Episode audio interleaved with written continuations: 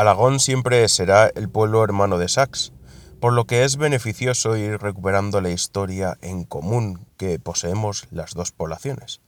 El nexo de unión entre Sax y Alagón no es otro que don Artal de Alagón, que fue, según parece, su bisabuelo paterno, abuelo a su vez de su padre Blasco el Grande y tatarabuelo de su hijo, Blasco, quien fundó la Casa de los Alagón.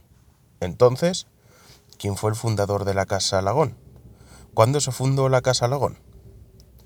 Hoy hablamos de quién fue el primer señor de Alagón.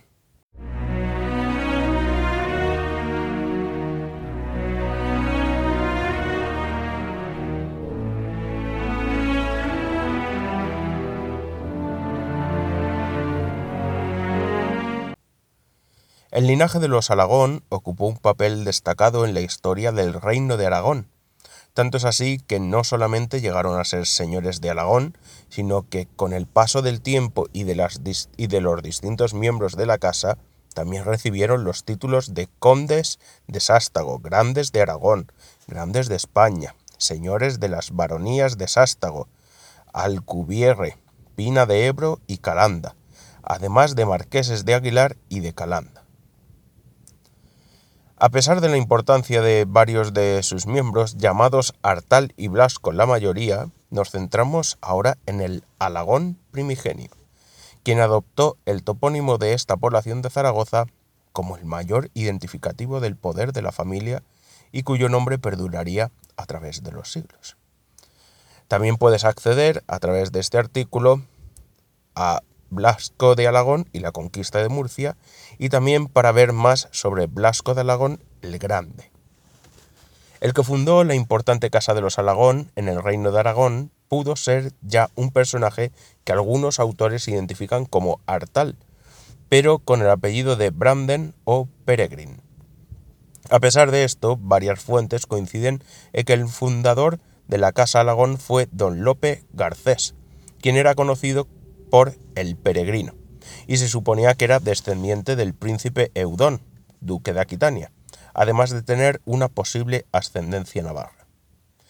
De las escasas noticias que se han podido recuperar, sabemos que don Lope Garcés fue hijo, del, eh, hijo segundo del señor de Lux. Nació hacia el año 1074 y la primera referencia conocida de él lo sitúan al servicio del rey Pedro I de Aragón en el año 1098.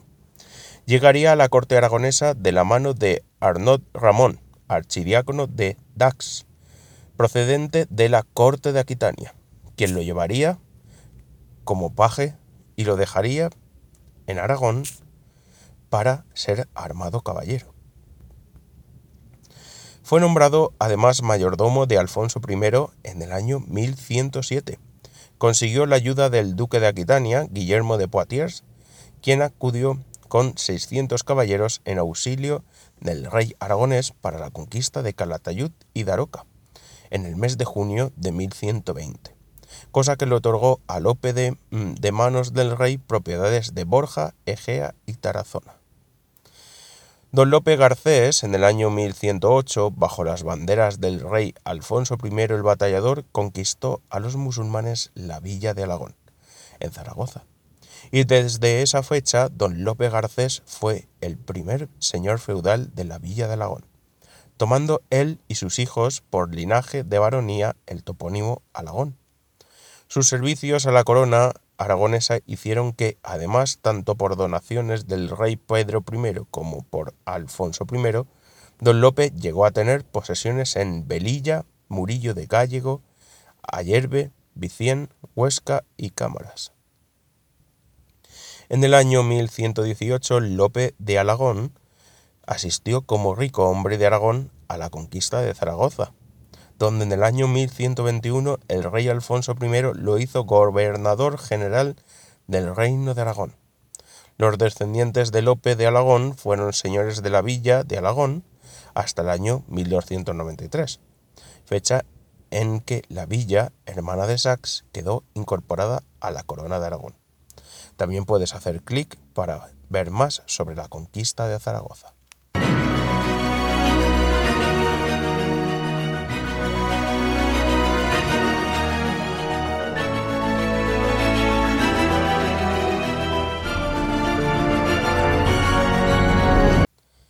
Más información en www.artaldragon.wordpress.com y en www.museodelavilladesax.wordpress.com.